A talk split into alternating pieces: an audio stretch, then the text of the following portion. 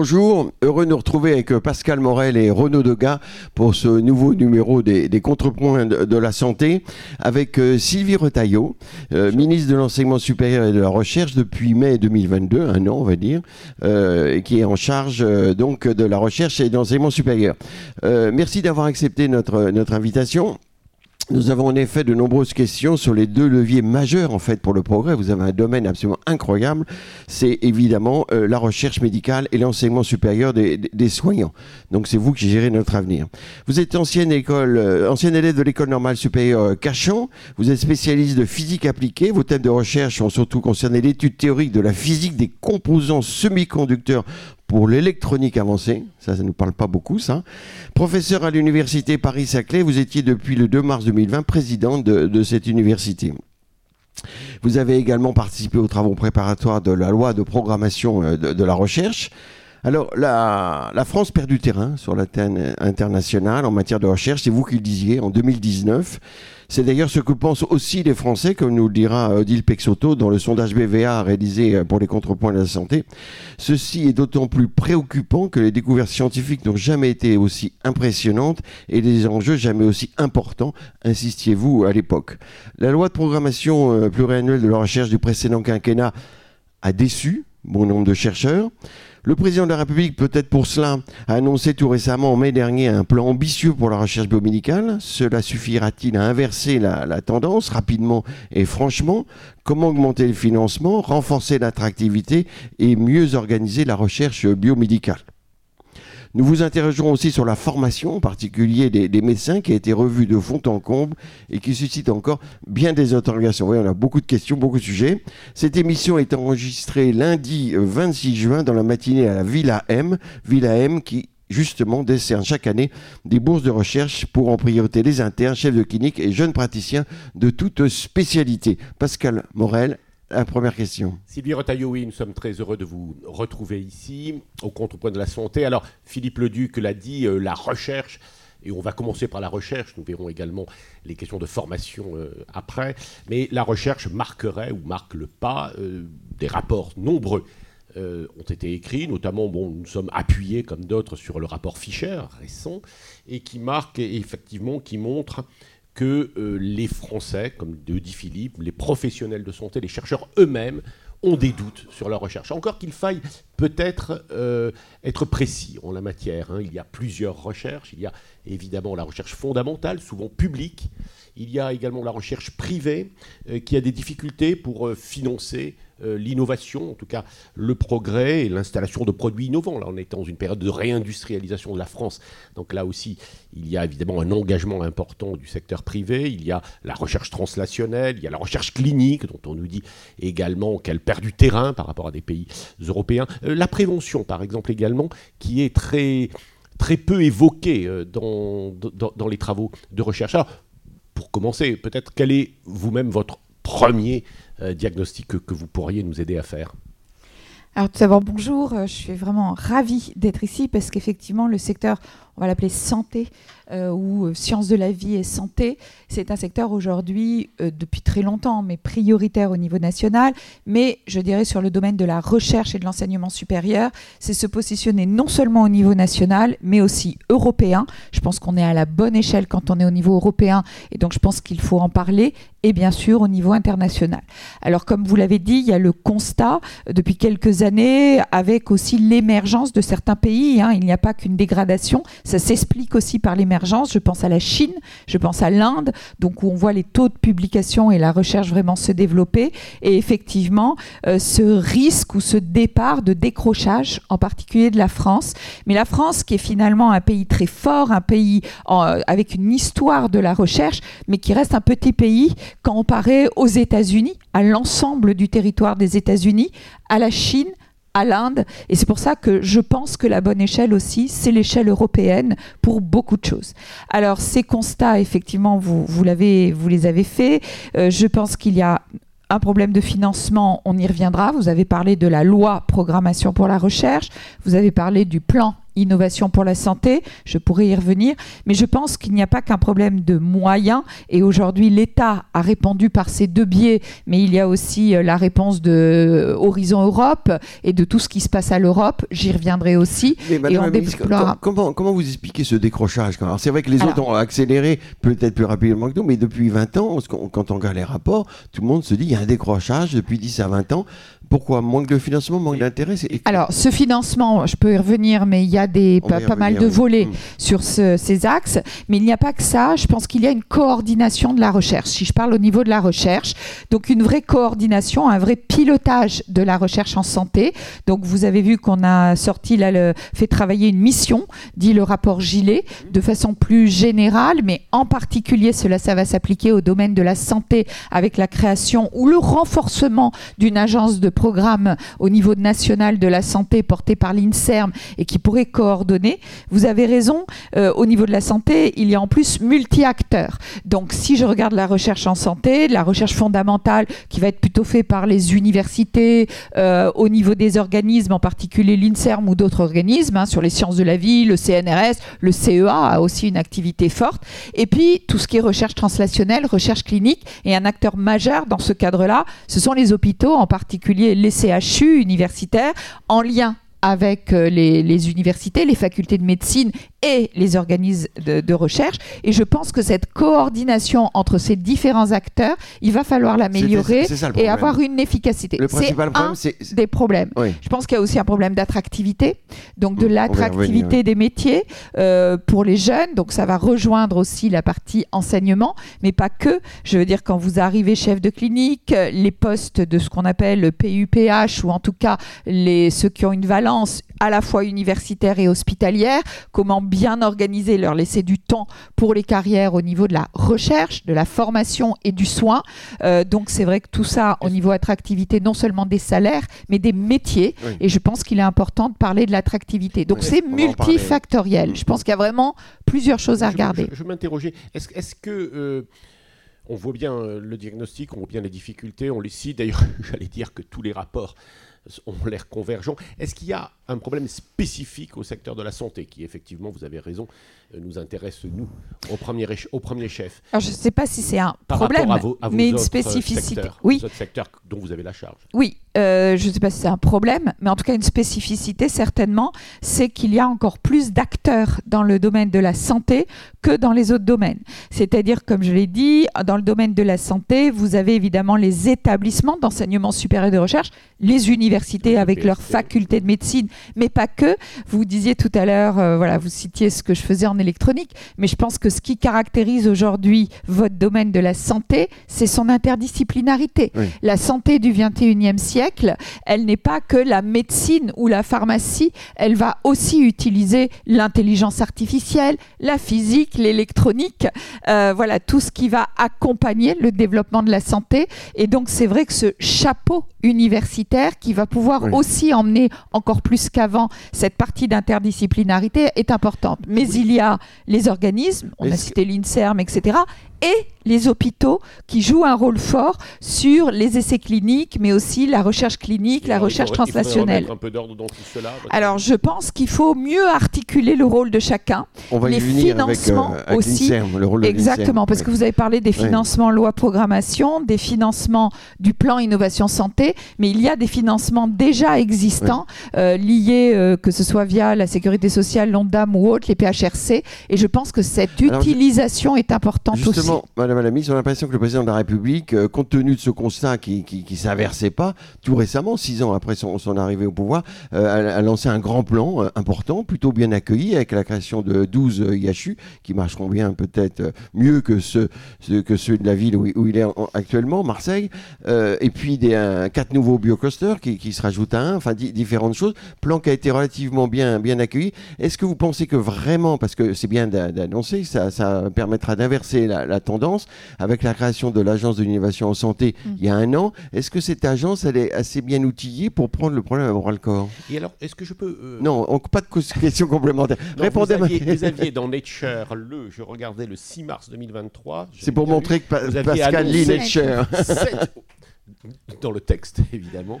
Nous étions rencontrés avec la ministre euh, oui. à Washington. N'est-ce euh, pas oui, Absolument. Nous avions Pose ta question, ensemble- Pascal. Donc 7 milliards. Vous aviez annoncé un, un plan, euh, des, un plan, Un plan innovation santé de au 7 7 milliards. et de demi. 7 milliards. Oui, 7 milliards et demi. Voilà. Parlez-nous de dont ça. Où est-ce à- qu'on en est? Exactement. Alors, dans ces 7 milliards qui, dans lequel il y a le volet industriel, tous les volets d'innovation et le volet recherche, le volet recherche dans ces 7 milliards fait 1 milliard 7, vraiment recherche.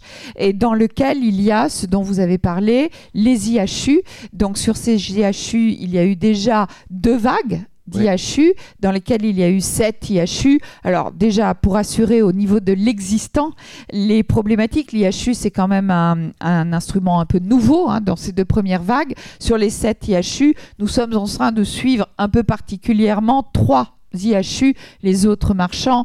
Donc on voit que c'est un modèle euh, justement qui va pouvoir donner une certaine agilité et en tout cas on y travaille. Et puis il faut faire des évaluations, il faut le suivre pour le faire évoluer. C'est ce qu'on va faire avec les nouveaux IHU, au-delà des- bioclusters, euh, etc. Au-delà des effets d'annonce, on craint toujours que ce soit un effet d'annonce. Est-ce que, est que vous À avez des 680 millions d'euros, c'est plus qu'un effet d'annonce. mais il faut les mais- dépenser Le- et, et les organiser. Mais est-ce que vous pensez que l'agence de l'innovation en médecine est, assez Alors- outillée pour mener tout ça? Elle a une responsabilité énorme. Oui. Et c'est une toute petite structure. Je pense que l'agence d'innovation en santé, ce n'est pas son rôle de mener tout ça comme vous le dites. Et justement, euh, je pense qu'un des problèmes, c'est définir le rôle de chacun. Et de l'agence en particulier. et de l'agence en particulier, mais de chacun. Et nous avons beaucoup d'acteurs, comme on l'a dit.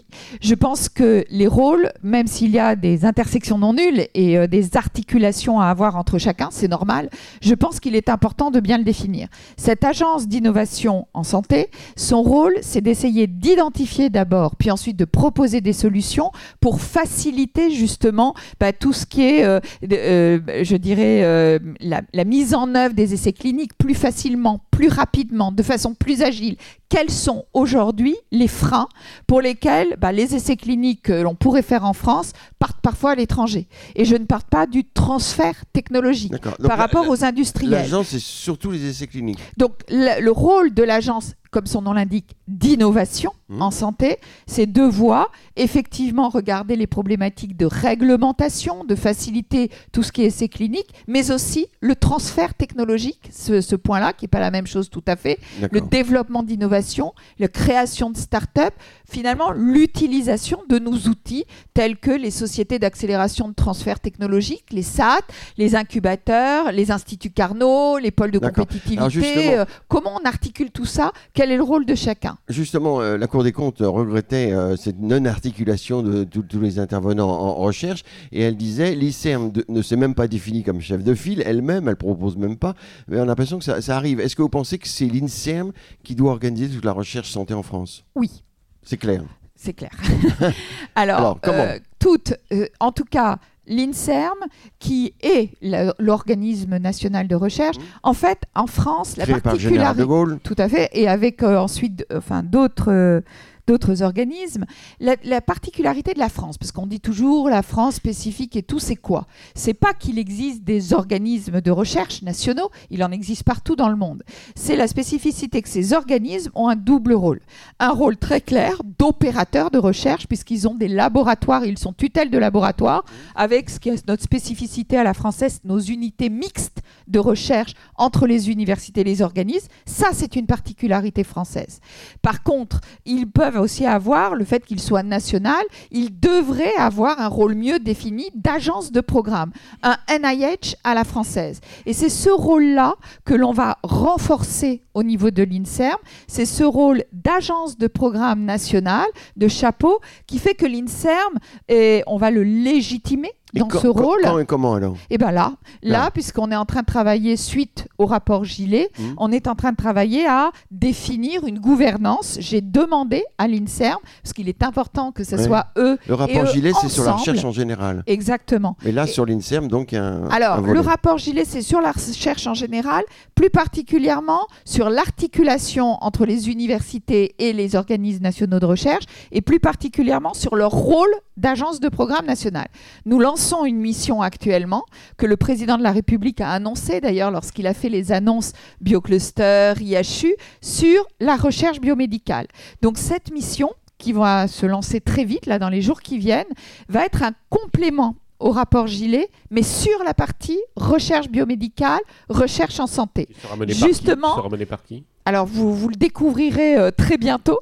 Est-ce que Didier Samuel, le euh, patron de l'INSERM, est, impliqué Alors, le patron de l'INSERM sera impliqué indirectement comme acteur. Forcément. Pas euh, chargé de mission, puisqu'il fait partie des acteurs, et ça serait un peu bizarre de l'avoir à la fois comme acteur principal et chargé de la mission. Donc, il sera un des acteurs dont la mission ira interviewer, demander, travailler.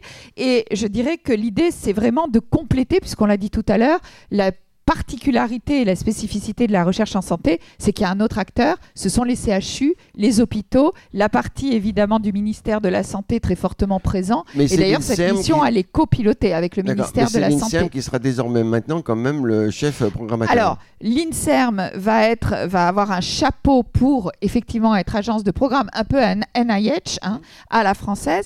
C'est-à-dire l'idée de, enfin l'idée, c'est vraiment qu'ils mettent autour de la table tous les acteurs qui vont intervenir dans ce domaine. Donc évidemment, les universités, qui sont des opérateurs de recherche en santé avec une visibilité à la fois nationale, internationale, les autres organismes, le CNRS, le CEA, et bien sûr et bien sûr euh, les CHU, les hôpitaux qui interviennent en particulier dans le domaine de la recherche clinique. à quel terme? À quel terme ah ben, Ça va commencer En fait, euh, on va annoncer euh, les décisions suite au rapport Gilet. Hmm. Nous y travaillons là jusque et nous annoncerons la, la, cartographie, la définition de ces agences de programme fin août, tout début septembre, pour pouvoir mettre en œuvre dès l'année prochaine universitaire euh, vraiment une mise en œuvre un petit peu expérimentale, mais de suivi de ces différentes agences. Madame la ministre, est-ce qu'on peut s'attendre à avoir de votre part une feuille de route, euh, en tout cas une vraie, stratégie. Je, rappelle que dans le rapport Fischer, qui est très dense avec euh, de nombreuses recommandations, il y avait cette absence de vision stratégique d'ensemble. Et c'est vrai que l'on avait l'habitude, il y a eu, vous avez eu un grand prédécesseur qui avait mis euh, en place de, grandes stratégies, une sorte de plan que l'on voyait pour la recherche et l'innovation. Est-ce que c'est ce que vous voulez faire, vous avez l'ambition de faire? Alors, aujourd'hui, oui, dans le sens où, aujourd'hui, pour définir ce plan, cette stratégie, en particulier, vous l'avez dit, dans le domaine de la santé, il y a beaucoup d'acteurs, c'est très interdisciplinaire, il y a une vision européenne à avoir, parce qu'on ne peut pas être, et on l'a vu sur les vaccins, on l'a vu sur le développement, et quand on a eu la crise Covid, c'est vraiment, certains problèmes ont été gérés à l'échelle européenne, sinon ça n'aurait pas marché. Je pense que c'est vraiment important. Donc, euh, ce qui s'est fait il y a 20, 30 ans, euh, doit, c'est complexifié, je dirais, dans le nombre d'acteurs, dans la vision. C'est pour ça que l'on a besoin d'intermédiaires. C'est pour ça que l'on a besoin, d'une part, de bien définir la feuille de route déjà de l'INSERM, la feuille de route que va travailler cette mission de l'articulation des rôles entre chacun des acteurs, pour ensuite se lancer dans une feuille de route scientifique stratégique sur les différents domaines que sont de la recherche fondamentale jusqu'à l'innovation, la recherche clinique, Et vous avez l'impression que tous ces acteurs que vous citez, dont, dont d'ailleurs CEA, CNRS, que vous connaissez bien, mais des universités elles-mêmes, tout ça va marcher? Enfin, ils sont tous d'accord pour... Euh, bah, à un moment donné, il faut savoir ce qu'on veut. Hein. Soit on dit qu'on décroche et on se met tous alignement et on joue équipe France au sein de l'Europe soit à un moment donné, il n'y a pas de baguette magique. Et vous savez, c'est comme tous les problèmes complexes. Il n'y a pas une donnée, et il n'y a pas un acteur euh, faible. C'est l'ensemble des acteurs qui doivent s'aligner et jouer équipe France pour pouvoir y aller. Et je crois qu'aujourd'hui, c'est oui. ministre. Euh, c'est oui. Ils sont prêts. Et alors, Pascal devait poser une question maintenant sur le financement. alors, le financement, bon, c'est vrai. On est en retard là aussi. 2% le 3. Oui, c'est un peu général, mais 2,21%, je crois et on voit que l'Allemagne est passée au-delà de 3%, en plus leur PIB est plus important.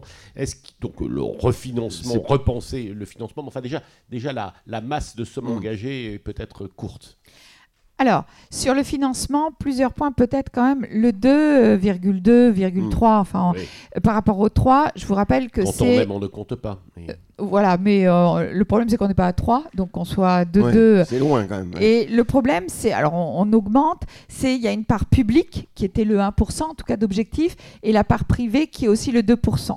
Donc quand on parle de financement, il faut qu'on parle de tous les financements. Aussi bien le financement et les levées de fonds, etc., privés, que public. sur la part publique, il y a eu cette loi programmation recherche qui a démarré, on va dire 2020-2021 pendant le Covid. Et vous dites, euh, on n'en était pas content. Peut-être, mais en tout cas, c'est, je sais pas, c'est 25 milliards, donc plus 5 milliards à la fin. Plus 5 milliards, c'est 20% d'augmentation du budget de la recherche. Oui, mais avec l'inflation, ça fait moins. Non, mais C'est ce qui était reproché. oui, Et ça mais sera d'autant plus reproché que l'inflation est forte. D'accord, mais on n'a jamais fait ça non plus. Donc c'est pour ça aussi qu'on a prévu une revoyure, parce que justement, on sait qu'il y a l'évolution de l'inflation, mais ça c'est toujours vrai. Et donc dans la loi programmation recherche, qui est quand même mis sur la table un budget de plus 5 milliards d'euros in fine, je vous rappelle que le- tout le budget du ministère c'est 25 milliards, Mm. on rajoute 5 milliards que pour la recherche. Je pense que quand on rajoute 20% à un budget, c'est quelque chose de non négligeable et de fort. Surtout que, et je voudrais insister là-dessus, en fait, la grosse partie de la, de la loi programmation de recherche, elle est double. Il y a une partie sur l'Agence nationale de la recherche, l'ANR, donc qui a quand même fait passer dès aujourd'hui les taux de succès qui étaient euh, plutôt en dessous de 15% et parfois proches de 10%, Mm. donc vraiment les décourageant vraiment pour les chercheurs. Aujourd'hui, en deux ans, on est monté à 23% Oui. environ de taux de succès pour aller à 30. Oui, Donc- reprécisez-nous ça, parce que c'est technique. Le taux de succès, Donc, oui. Le taux de succès à l'ANR, quand un chercheur dépose un projet à l'Agence nationale de la Ah, recherche, d'accord. il y a 2-3 ans, on était à moins de 15% du taux de succès. On a même été euh, Succès, flirté. Eh bien, de, si 1 sur 15 qui, qui, qui réussissait, qui avait un financement de projet sur l'ANR, à tous les appels à projets équivalents à l'international, on est entre 20 et 30% de taux de quoi, succès autour de 25%. Eh bien, le taux de financement de l'ANR avait euh, diminué, baissé, et le taux de succès des, des projets, des appels à la, recherche avait vraiment diminué à l'ANR, avec ces taux de succès qui étaient plutôt entre 10 et 15% il y a encore 3-4 ans. Aujourd'hui, en deux ans, pour l'ANR, on a, mettons 3 pour 2023, on a monté à 23% de taux de succès. Et l'objectif est allé à 30%. On va arriver autour de 25%, ce qui est aujourd'hui aux standards internationaux. De même, quand vous déposez un ANR, vous savez que le problème, c'est aussi que dans les établissements, il faut accompagner nos chercheurs. Nos chercheurs, faut- et on- j'espère qu'on en parlera, Absolument. parce qu'un des problèmes, c'est la simplification administrative, la complexité et aussi la multiplication de ces appels à projets.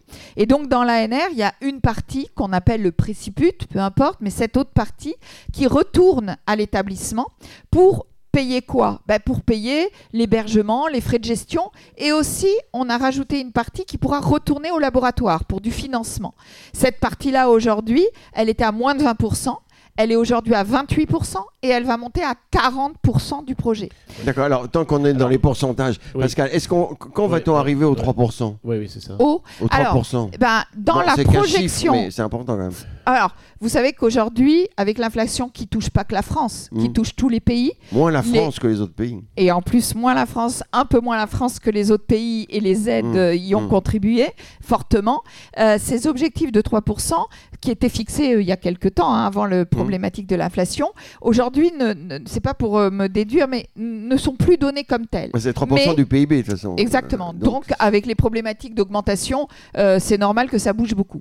Mais euh, le, le- la LPR, la projection de la LPR avec l'inflation qu'il y avait à l'époque, c'est-à-dire autour de la recherche, 2020, LPR, oui. la loi programmation de la recherche, faisait que la projection des plus 5 milliards devait nous faire atteindre 3% en 2030. Hum. C'était ça, la Mm, loi mm, programmation mm, de la recherche en 2020.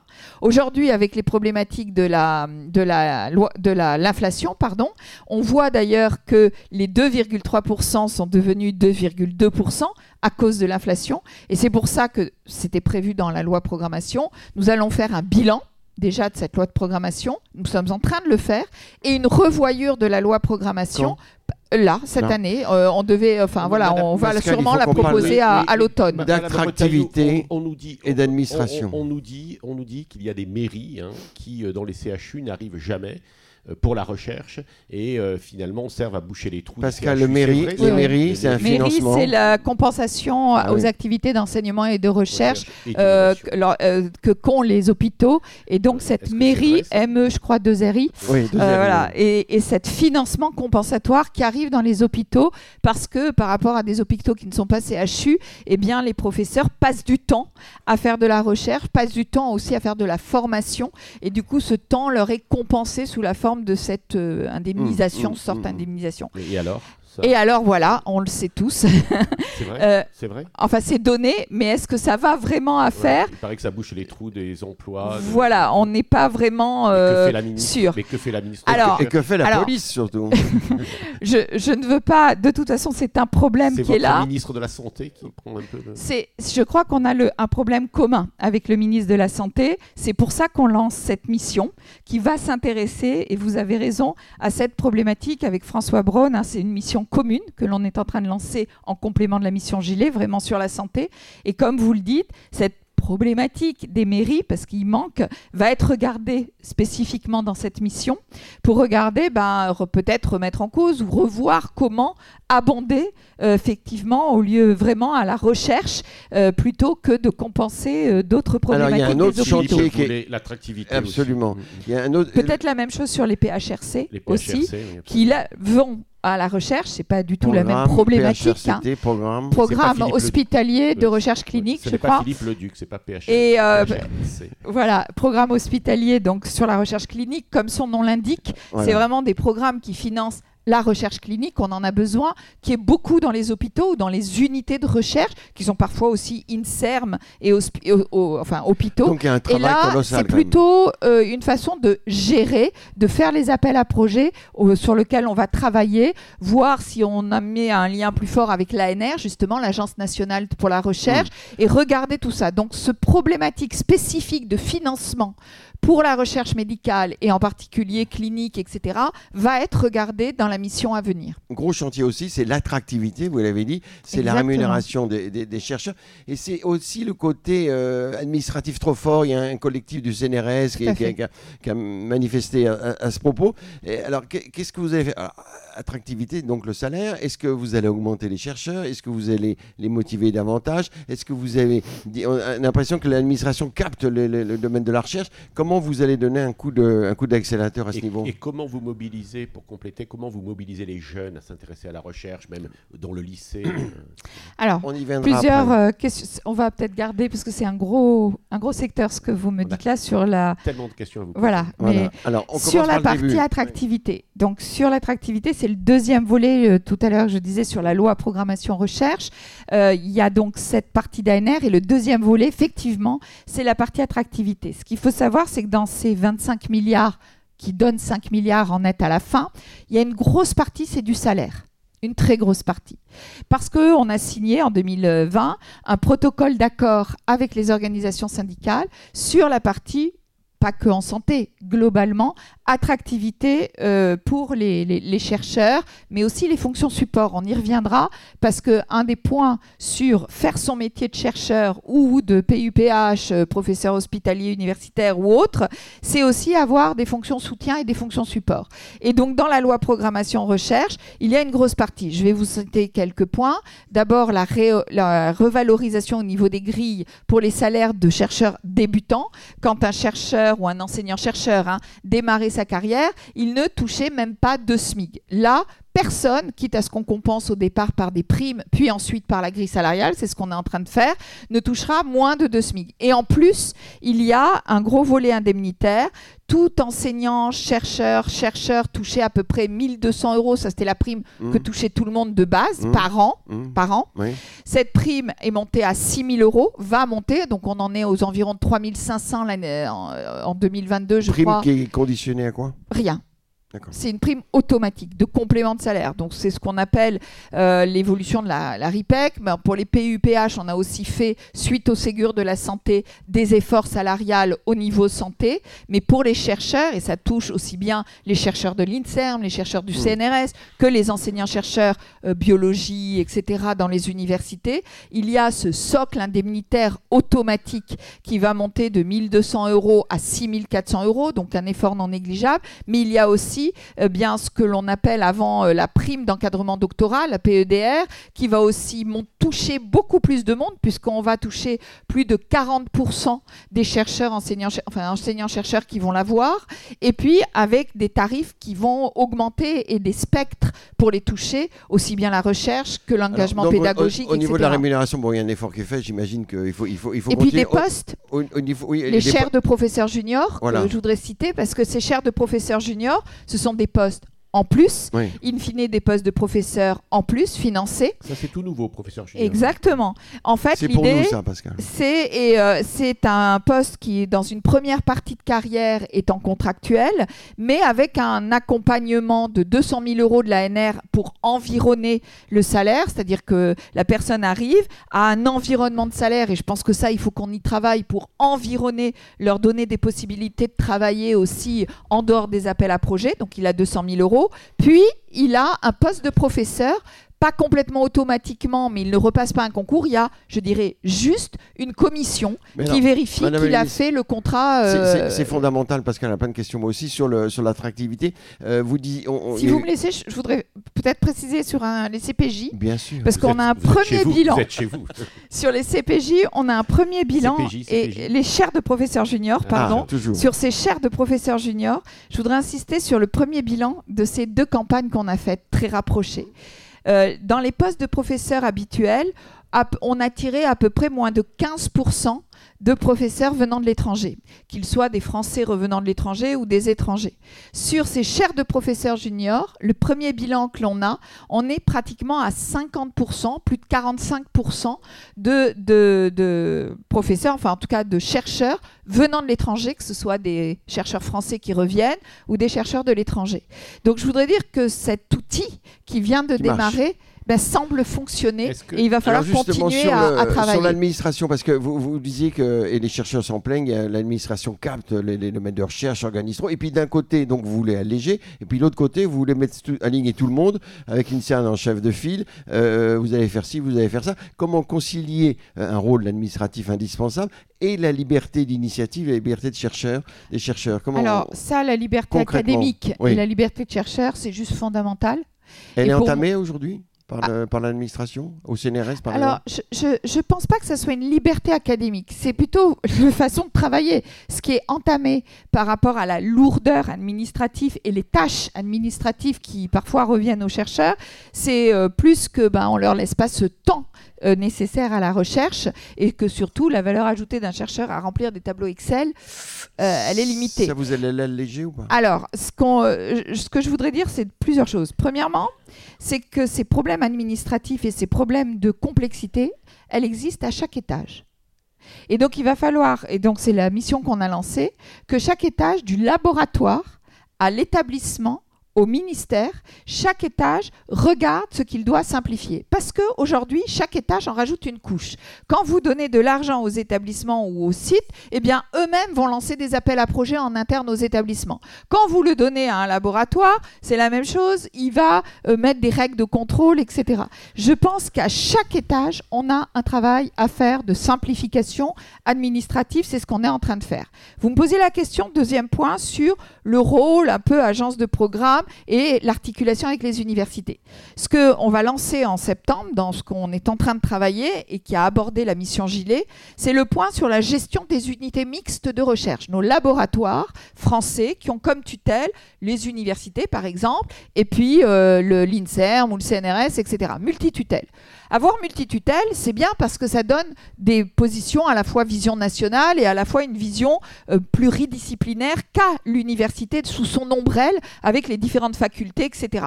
Mais Le problème aujourd'hui, c'est que chacun va, envoyer, euh, va gérer un bout de financement avec des logiciels de gestion différents, avec des règles de comptabilité, des règles de contrat différents. Donc parfois, un laboratoire qui a 3-4 tutelles peut se retrouver avec 3-4 bases de données à gérer, logiciels à gérer, règles à gérer, etc.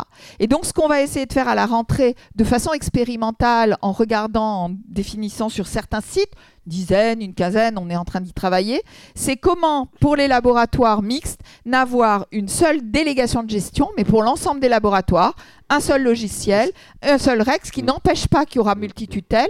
Ils mmh. auront tous l'accès aux données, mais il y aura un seul centre qui gère, un seul interlocuteur, un seul guichet, un seul logiciel. Alors à quel terme c'est encore? Eh bien là, à la rentrée, on va identifier une dizaine de, sites expérimentaux.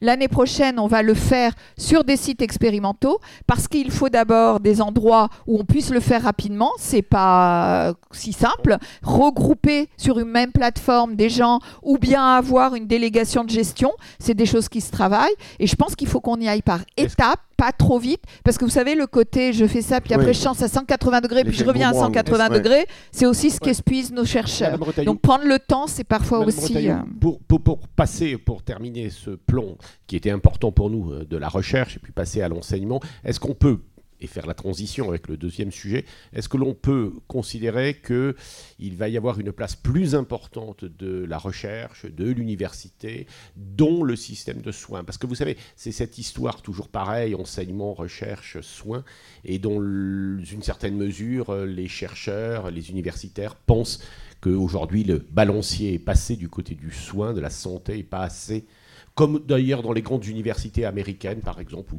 le poids de l'université est très important. Est-ce que vous pouvez nous donner en quelques mots et puis on passe à l'enseignement? Alors, je pense que le côté les chercheurs pensent, ça dépend lesquels, parce que vous savez, dans, si ça dépend ce que vous mettez dans le domaine de la santé, si on y met les sciences de la vie, si on y met que la médecine, etc.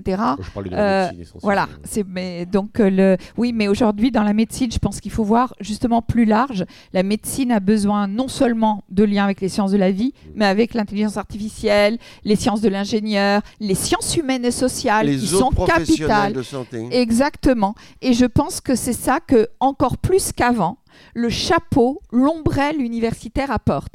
Dans les pays que vous parlez, souvent, même les hôpitaux font partie de l'université. Euh, quand on compare les budgets des universités parfois américaines ou, des pays du Nord avec nos budgets, déjà la première chose, c'est qu'on ne compare pas la même chose. Il faut sortir le budget, par exemple, des hôpitaux qui font partie du budget de certaines universités, par exemple, américaines. Donc on n'a pas exactement. Donc on n'a pas effectivement la même euh, euh, organisation. Donc je crois qu'aujourd'hui, cette mission que l'on va lancer avec François Braun, c'est vraiment ça. C'est vraiment comment avoir ce spectre de la recherche fondamentale, qui est plus au niveau des organismes de l'université, jusqu'à la recherche clinique, la recherche translationnelle, avec les hôpitaux, hôpitaux universitaires ou hôpitaux, euh, voilà, plus largement, suivant les secteurs. Et vraiment à regarder comment on travaille aussi avec l'industrie, avec les différents outils pour le transfert, pour faciliter les essais cliniques. C'est vraiment, c'est tout. Et oui, donner un poids au niveau de l'université, euh, de, je dirais, de chef d'orchestre territorial à l'université plus fort, un poids aux organismes nationaux d'agences de programmes mieux définis, le type à l'NIH, et inclure, euh, avoir le poids des CHU, des hôpitaux, pour tout ce qui concerne la recherche clinique, la recherche translationnelle, qui fait un, continuum bien éclairci, bien fort, et comment tout ce petit monde-là euh, travaille. Justement, euh, Madame la Ministre, parlons, parlons d'enseignement, avant de donner la parole à Odile Pexoto sur, sur les le pensée français de, de, la recherche. Alors, les études médicales ont été modifiées de fond en comble ces dernières années. ça paraît forcément facile. Alors, on ne va pas refaire tout le débat sur les études médicales parce que c'est compliqué, mais il y a quelques, quelques thèmes. Est-ce que vous maintenez le pass là, c'est-à-dire qu'on peut faire la médecine en faisant une licence de, droit Est-ce que vous maintenez ça ou est-ce que vous l'adaptez, qui a posé quand même pas mal de, problèmes euh, Le deuxième cycle aussi, est-ce que vous allez adapter quelque chose ou pas? Les ECN, ils, euh, ils, sont terminés euh, sous leur forme actuelle la semaine dernière. Pas trop mal pour une fois, visiblement. oui, et, électronique. alors, il y en a plein de questions, mais évidemment, la, la, quatrième médecine générale, est-ce que vous êtes pour? J'imagine que vous êtes pour parce que le gouvernement est pour et que vous trouvez ça sûrement très mais on va manquer de, professeurs dans, les cabinets médicaux, c'est ce que disait euh, François Beaune. Euh, est-ce que, la, une question aussi, il ne faut pas oublier, est-ce que les formations à l'étranger, vous trouvez ça bien? Est-ce que ça pose pas un problème d'égalité? Est-ce qu'il y a des professeurs qui vont euh, enseigner à l'étranger? En France aussi, il y a des structures privées, pas forcément pour les médecins, mais pour d'autres spécialités. Il y a le la transversalité dans les études médicales, il n'y a pas de transversalité. Euh, voilà, alors vous avez tout noté parce que vous avez beaucoup de mémoire, mais quelle, est votre vision des études médicales? Aujourd'hui, c'est confus, c'est pas simple, les étudiants ne sont pas contents.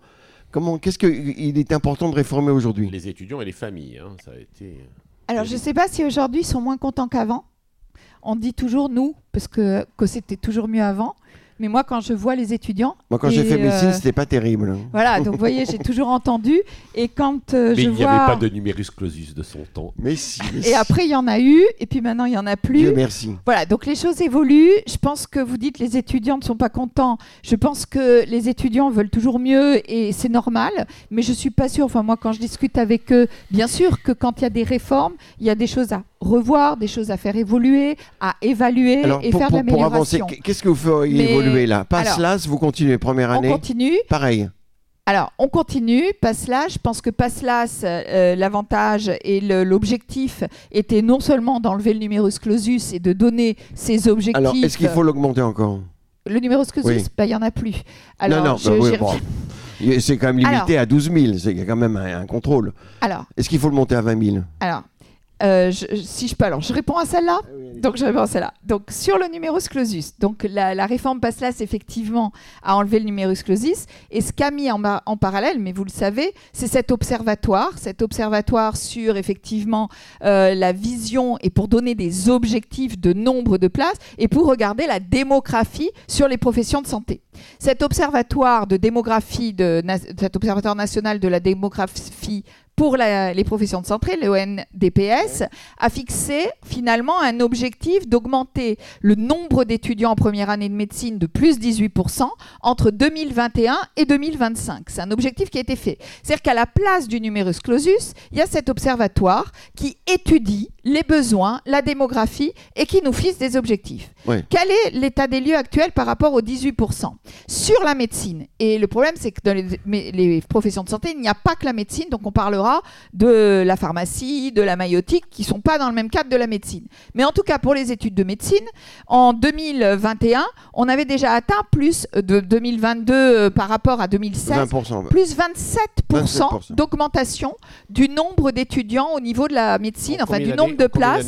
En combien d'années? Alors, si je compare le plus 27% en 2021-22 pour la rentrée, qui était comparé à la moyenne entre 2016 et 2020. Donc si vous faites, euh, c'est ça, plus 27%, hmm. si je ne dis pas de bêtises, c'est 2021-22 comparé à la moyenne 2016-2020. Donc par rapport déjà au 18. Donc là, comme on a des besoins, comme les choses changent, parce que cet observatoire, eh ben, il se fiche sur des données qui bougent beaucoup, surtout actuellement, et donc que l'on revoit plus tôt, puisqu'il allait jusqu'à 2025, on devait revoir ses objectifs en 2024, qu'on essaye de les revoir à l'automne 2023 pour déjà bouger à la rentrée 2024 et augmenter, c'est probable, c'est ce qu'on est en train de discuter. De combien Mais eh ben, on va discuter à la, à la, rentrée, donc c'est eux qui diront sur l'observatoire et voir. Mais en tout cas, ce que je voudrais dire, c'est deux choses. C'est que les étudiants et l'augmentation qu'on fait là, vous le savez mieux que moi, c'est dans plus de 10 ans que l'on en verra les retours. et les simulations montrent déjà qu'en 2030, les choses ne seront pas dans le même. Donc la problématique ça continue à baisser pendant 10 ans reste pleine et entière. absolument. Alors le deuxième cycle, il faut qu'on avance. 33e position, la, la, France serait en 33e position pour la formation des médecins. On forme 3,3, 23 médecins pour 1000 habitants et il y a 4,21 en Allemagne, 4,09 en Italie, c'est vrai Donc aujourd'hui, effectivement, la France, au niveau du nombre de médecins, de docteurs euh, par rapport au nombre d'habitants est en dessous typiquement de l'Allemagne. C'est pour ça qu'on a ce plan. Et, on en fait venir de l'étranger. Et on en fait venir à peu près 10%, environ aujourd'hui, 10% qui, de, qui reviennent avec un diplôme de l'étranger pour euh, travailler. Alors le deuxième cycle, il est tout récent, on ne change pas grand-chose Alors bah, le deuxième cycle, c'est pareil, c'est-à-dire qu'on suit les évolutions. Sur le PASSLAS, quand même, on ne change pas parce que, euh, je voudrais revenir sur le PASSLAS, il y a une diversité des profils d'étudiants. Est-ce que ça a marché, ça, vous l'avez constaté? Alors, ça a marché, et ce qui a marché, c'est que cette diversité des profils qui arrivent en deuxième année, le taux, il n'y a pas un taux d'échec euh, fort en deuxième année. Hmm. Il y a peut-être plus d'étudiants un peu au rattrapage, pour être tout à fait précise et claire, mm. mais pas d'échecs supplémentaires. Donc aujourd'hui, les premières données, puisque là c'est quand même encore récent, donc il faut suivre ça, montrent que cette diversification des profils, euh, même s'il faut adapter, on a quand même fait un. Je vous rappelle qu'il y a des comités de suivi de R1C de ces trois types de réformes mm. chaque année. Ce comité de suivi fait en sorte que on a quand même regardé une certaine homogénéisation, euh, en particulier des oraux au niveau de PAS, de l'AS, pour qu'il y ait quand même quelque chose de plus clair Aujourd'hui, il n'y en a plus. Mm. Euh, voilà ce qui s'est passé la première année. Aujourd'hui, on voit que ça s'est bien amélioré. Avec des, questions et des thématiques dans, les euros qui étaient un peu bizarres quand même. Alors, ça dépend parce que euh, quel est l'objectif de l'oral? Je rappelle que l'objectif de l'oral n'est pas un objectif de d'interroger, en tout cas c'est comme ça que ça a été défini, sur des contenus spécifiques de connaissances. Oui, parfois les euh, questions étaient un peu bizarres. Ben, elles sont bizarres parce que l'objectif est aussi... Ben, de leur contexte. Voilà. En tout cas, c'est le but de voir comment un étudiant, vous savez qu'un médecin, un de ses problèmes, je crois, mais je ne suis pas médecin, c'est qu'il doit réagir très vite, faire un diagnostic très vite, s'adapter très vite. Pas trop vite, pas trop vite. Peut-être pas trop vite, mais en tout cas plus vite que d'autres professions. Il n'a pas le temps d'aller rechercher parfois, etc. Et ce qu'on juge lors de l'oral, c'est pas tant, puisqu'on a l'écrit pour ça, les connaissances, en tout cas ce qui était prévu, c'était aussi la façon dont on juge la culture générale, la façon de réagir, l'esprit critique, la curiosité. C'est ça qui est difficile. Philippe a peur, il n'aurait pas. Oui, mais je pense qu'un médecin, il y a des subjectivités, vous savez, l'empathie, voilà, tout ça. Les, formations à l'étranger. Étaient marquées dans les, dans les maquettes. Après, je ne sais pas, je ne suis pas médecin dans les professions de médecin. Les formations. les étudiants sont toujours autant attirés par le pass et très peu par la LAS. Alors, comment on explique ça Alors, c'est vrai que. Le pass, c'est la, la, le circuit normal. en une année, qui permet d'accéder en une année.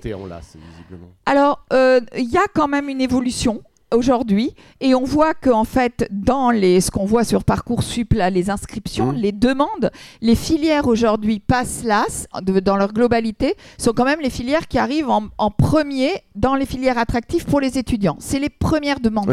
Et vu le nombre de places euh, c'est difficile de savoir puisque on remplit tout. L'attractivité du métier est là quand même. Exactement. Et on remplit les passes et on remplit les las Madame la ministre deux questions sur le sur le côté transversalité des professionnels de santé à la faculté des médecins reste avec les médecins, les infirmières, les infirmières, les maïotiques avec les maïotiques. Est-ce que vous, votre volonté est de faire de la transversalité, du pluriplot pour que la prise en charge des patients à terme soit meilleure Et puis les entreprises euh, privées de formation et à l'étranger? Et après, nous écoutons. Alors, quand vous appelez la transversalité. C'est-à-dire que les, les, infirmières voient des étudiants en médecine pendant leurs études, enfin, la transversalité des professionnels de santé. Alors, est-ce que. Voilà, on rejoint là dans la question de cette transversalité l'universitarisation, je pense, des, professions paramédicales. Euh, en particulier, aujourd'hui, on s'est lancé dans cette universitarisation des professions telles que les infirmiers évidemment, mais aussi euh, euh, les psychomotriciens, euh, voilà, les orthophonistes qui ont déjà un peu une, un pied dans l'université.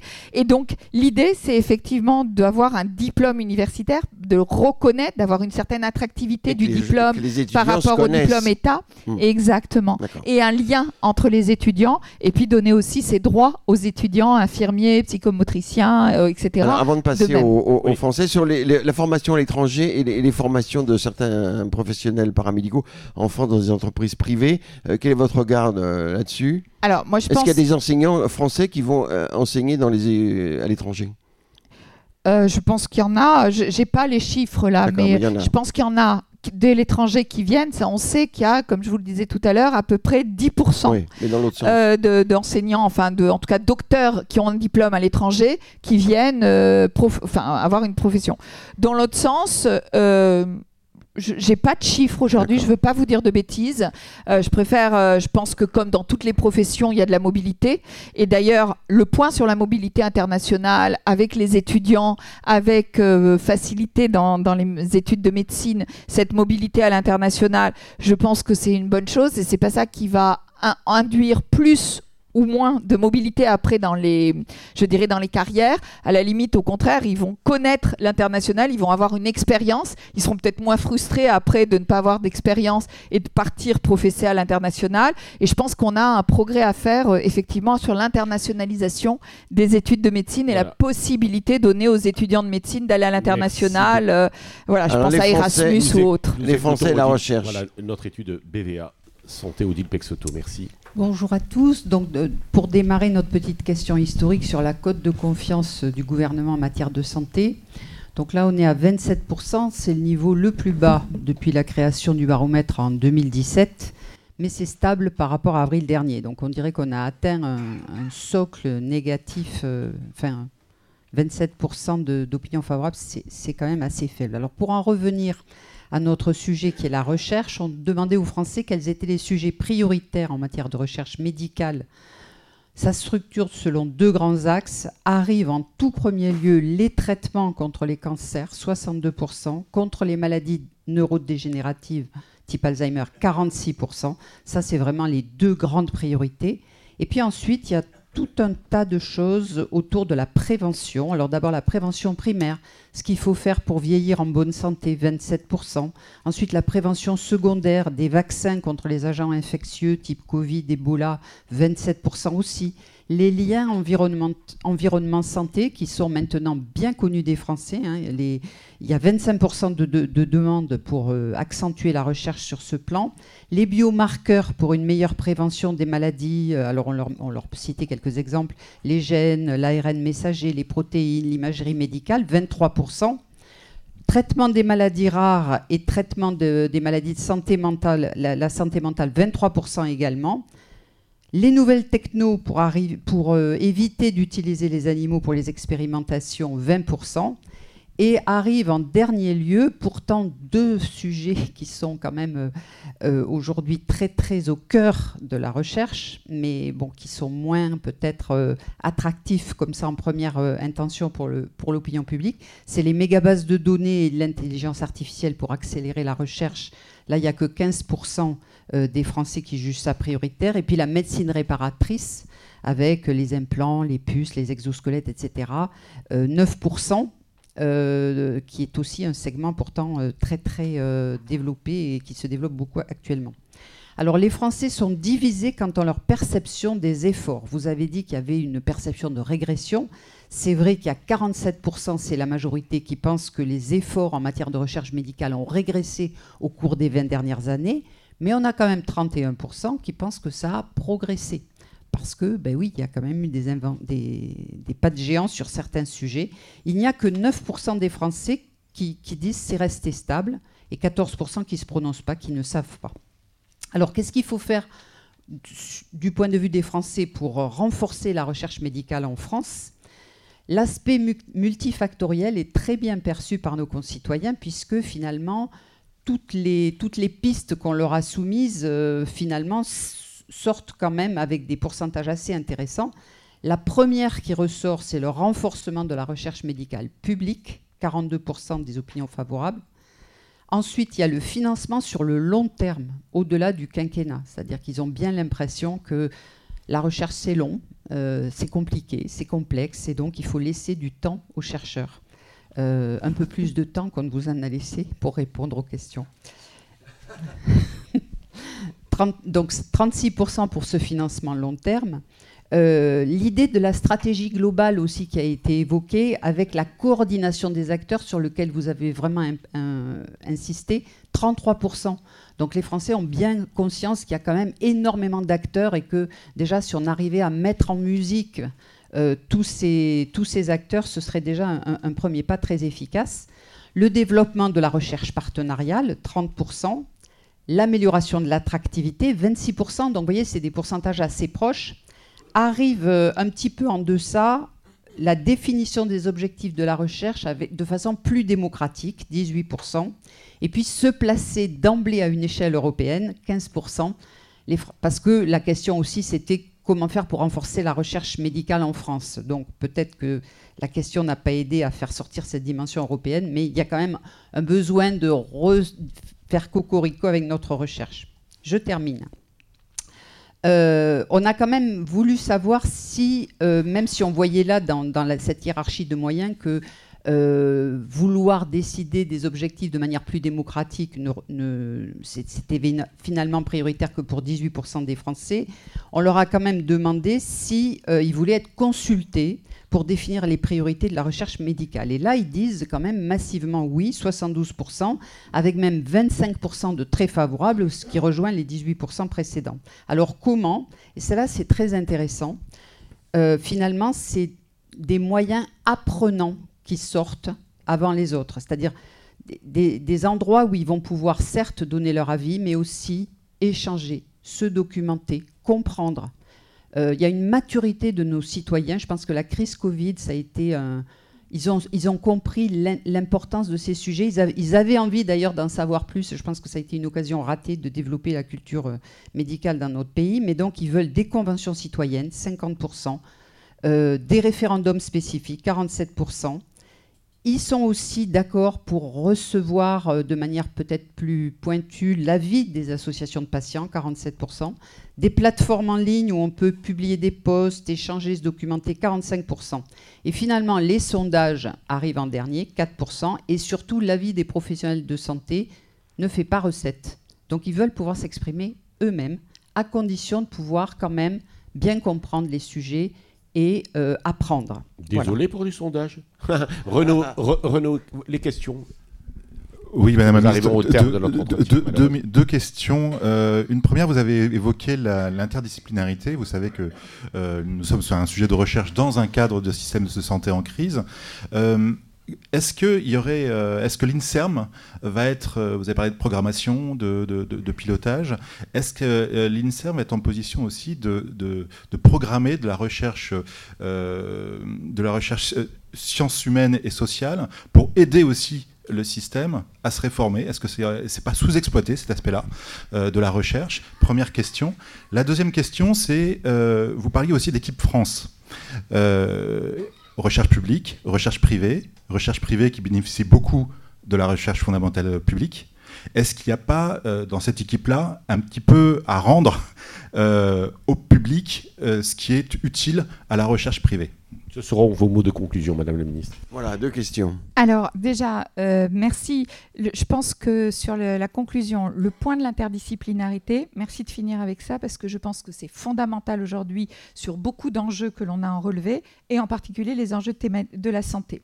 Donc INSERM pilote sur la santé ça veut dire aussi qu'il travaille, qu'il va travailler avec l'INRIA sur l'intelligence artificielle et qu'il va travailler avec les universités ou l'Institut du DSHS, du CNRS pour les, pour les SHS. On a une alliance pour les sciences humaines et sociales qui s'appelle Athéna, que l'on va renforcer et c'est un point que l'on va regarder parce que les sciences humaines et sociales vont être présentes dans toutes les agences de programmation thématique. C'est vrai pour la santé, c'est vrai pour l'énergie, c'est vrai pour le climat, l'alimentation, etc. Donc c'est très transversal et c'est un point clé que l'on doit effectivement renforcer. Donc ça, c'était pour la première, comme d'autres disciplines, mais effectivement, ne pas oublier ces sciences humaines et sociales pour l'acceptabilité, etc. Sur euh, le, les deuxièmes parties, sur privé, public, etc. Quand je regarde les thématiques qui ont été données sur le sondage, la première thématique, c'est le cancer. Sur le cancer, ben, qu'est-ce qu'on voit? On a un plan national sur le cancer depuis 10 euh, ans qui est porté par l'INCA, qui est quand même lié à l'INSERM. Et qu'est-ce qu'on voit dans les dernières annonces? Il y a un IHU sur le cancer à Gustave Roussy, un IHU sur le cancer des femmes par Curie, donc là aussi qui vont travailler ensemble, et un biocluster euh, au, niveau du cancer, biocluster qui est vraiment privé public. Et l'idée du biocluster, celui sur le cancer qui a été euh, validé, c'est 100 millions d'euros apportés par le public parce que les privés amènent 100 millions d'euros au moins. Sinon, le public n'aurait pas mis, l'État n'aurait pas mis les 100 millions d'euros. Donc oui, il faut qu'il y ait cette participation du public, il faut du privé, pardon, euh, aussi dans un système où là, pour les bioclusters, c'est vraiment le lien de passage au marché, passage de la recherche au produit marché, mais aussi les grands groupes euh, doivent avoir comme rôle de développer la création de start-up, de faire venir dans ce biocluster non seulement la partie académique, la partie grand groupe, mais aussi les PME, etc. Et donc, ils ont un rôle spécifique, non seulement de développer en France des industries, de la production et de faire les soins et de mettre les produits sur le marché, mais aussi de participer à développer des écosystèmes au niveau finance et au niveau moyen humain et de créer cette dynamique sur le territoire avec effectivement création de start-up, de PME. Donc ce rôle public-privé et l'apport du public, du privé sur le public et vice-versa est fondamental à développer et à développer ces nouveaux modèles. Notre entretien a été important. J'espère que vous reviendrez pour nous donner les détails de tous vos travaux. Merci beaucoup. On vous applaudit. Merci à vous. Merci. Merci. Merci. Merci aux équipes, Françoise Mi... Merci aux équipes des contrepoints de la santé, Françoise Millet, Nathalie Rattel, Emmanuel T. La veille des acteurs de la santé, LDC, Hortus. Merci à nos partenaires, BVA, le groupe Pasteur Mutualité qui nous recevait ici, MSD, Point Vision, je salue le président, et CARE. Merci et à très vite, j'espère. Merci, merci beaucoup.